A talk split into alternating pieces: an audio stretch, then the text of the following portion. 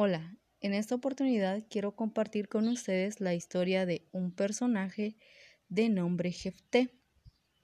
Este personaje tiene un trasfondo bastante peculiar en la Biblia, ya que su nacimiento es producido por una relación de un hombre de la ciudad de Galaad. Este hombre tenía una esposa, pero aparentemente recurrió a los servicios de una mujer que se dedicaba a la prostitución. Entonces de esta relación nace este hombre.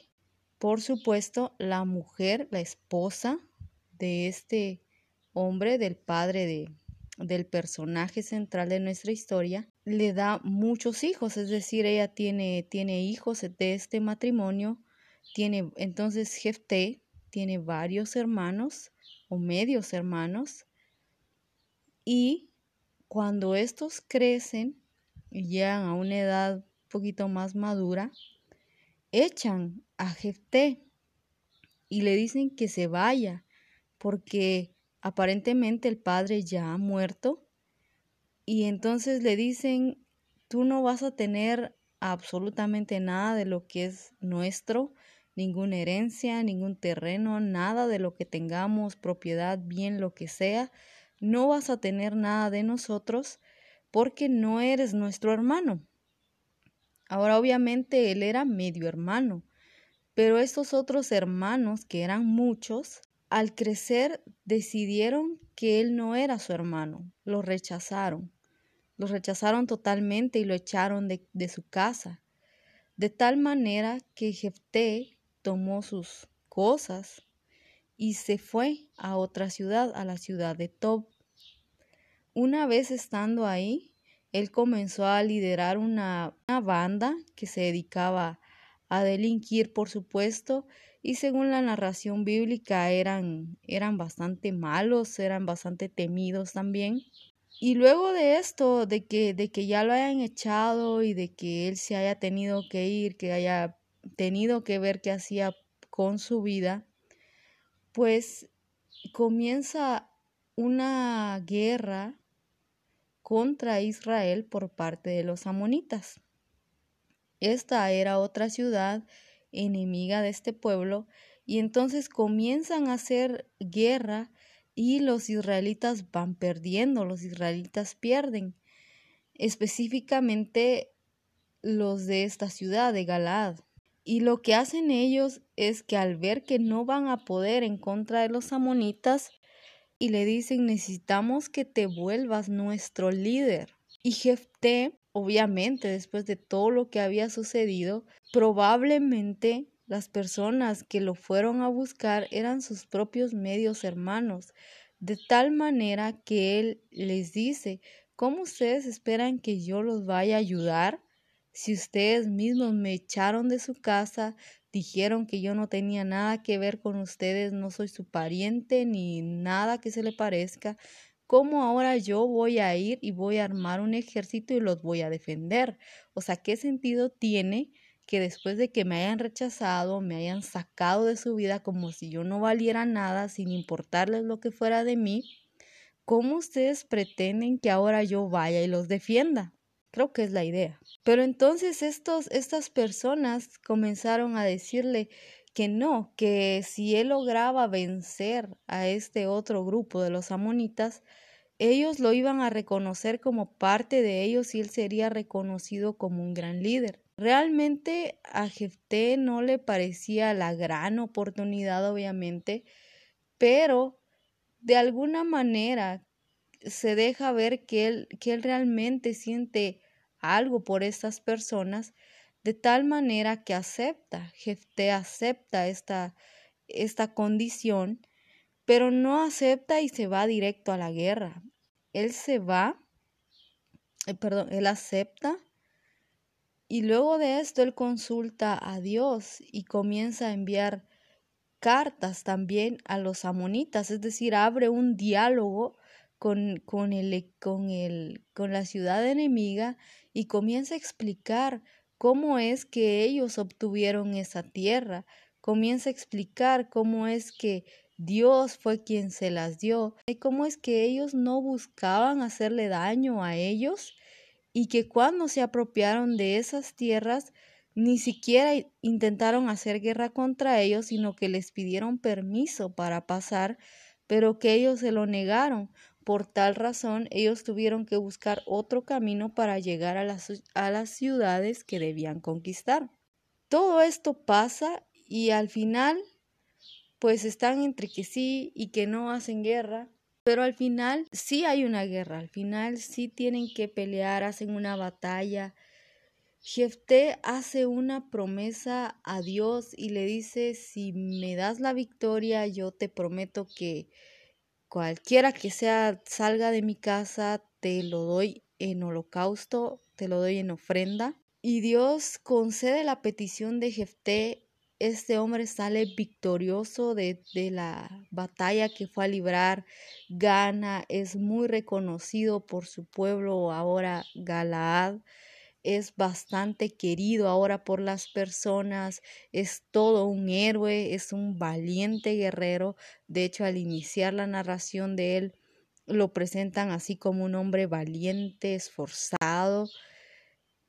la primer persona en salir corriendo a recibirlo con fiesta, con pompa y con todo lo que se pueda hacer. Bueno, la Biblia dice que salió con un pandero, pero es para que nos hagamos la idea de cuánta felicidad había en esta persona al recibirlo. Y la persona que sale es su hija, su única y tan amada hija sale a recibirlo después de esta batalla tan tremenda que él tuvo que librar. Cuando él se da cuenta que la persona que sale es su hija, él se lamenta y se duele en su corazón por la promesa que había hecho. Y entonces le dice a su hija que le ha causado un gran dolor, ya que él tendrá que cumplir con la promesa que le ha hecho al Señor. Al escuchar esto, su hija da una respuesta tremenda porque ella, ella no actúa de una forma negativa ante su padre, no le dice, bueno, ¿por qué hiciste esto? O ¿por qué haces promesas de esa, de de esa magnitud? sino que lo que hace es simplemente decirle, está bien, deja que me vaya a llorar por, por mi situación, por lo que, por lo que va a pasar, y después de esto, pues cumples tu promesa porque si le hiciste una promesa al Señor, entonces tienes que cumplirla. ¿Cuánta fe hay en la vida de una persona que llega a decir estas palabras? Ahora bien, entendamos que a Dios no le agradan los sacrificios humanos, a Dios no le agrada la gente puesta en un altar y qué sé yo, degollada, descuartizada, a Él no le agrada ese tipo de, de holocaustos, o lo que es respaldado por algunos comentaristas, es que Jefté tuvo que dejar a su hija al servicio de Dios. Lo que él hizo fue como, quizás más apropiadamente sería decir como que Jefté la dejó en un convento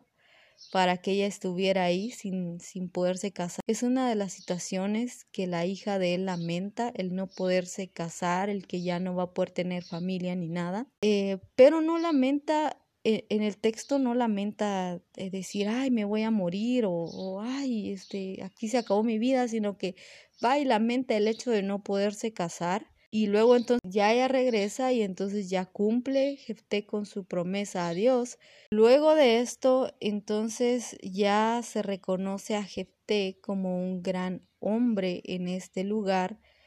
Aparecen otros problemas, sin embargo, él lo soluciona muy bien. La historia de Jefté nos deja mucho que pensar y que analizar, sobre todo en cómo Dios puede usar a una persona sin importar su trasfondo, sin importar su grupo étnico, su, su estado socioeconómico, sin importar el color, el tamaño, como sea, incluso la salud.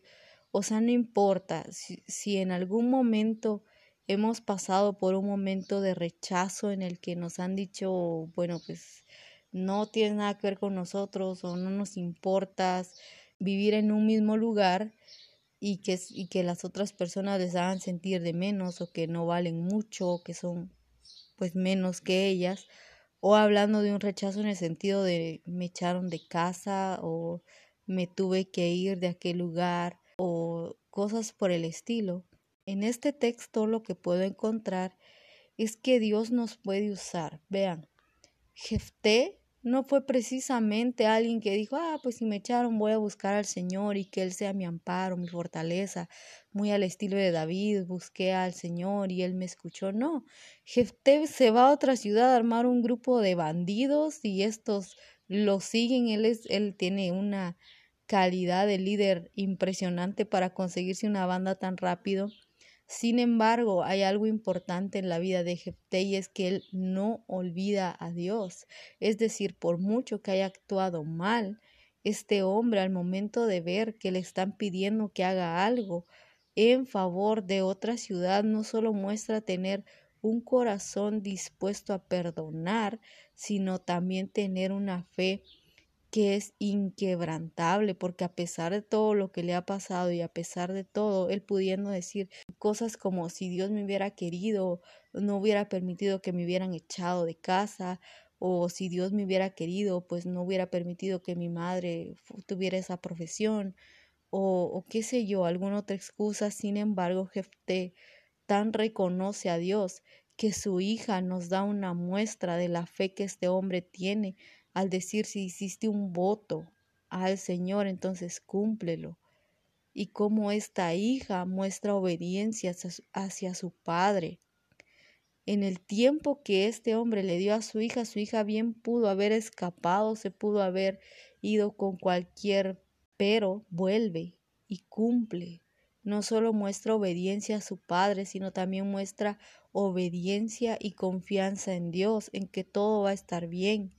Aparte muestra una gran fidelidad hacia Dios porque ella reconoce que cuando algo se le ha dado al Señor o cuando algo se le ha prometido al Señor, hay que cumplirlo porque Él es fiel y de la misma manera en la que Él es fiel hacia nosotros, nosotros también deberíamos por lo menos intentar retribuir, al menos con lo que prometemos. Entonces, lo que quiero dejar en claro con esta historia o lo que quiero transmitirles es algo que llegó a mi vida y es que sin, sin importar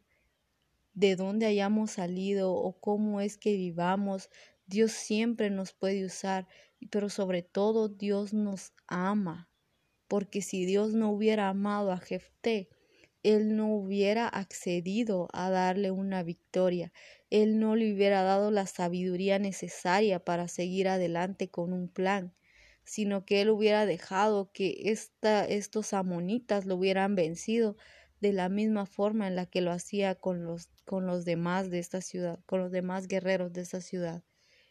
Dios tenía un plan para Jefté porque Dios no ve nuestro trasfondo, Dios no ve de dónde nosotros venimos, Dios no nos ve como la gente nos ve. Quizás el resto pudo haber dicho, pero es que él es un rechazado, o él es un bandido, o, qué sé yo, cualquier cosa. Pero Dios vio un propósito en su vida desde antes que naciera.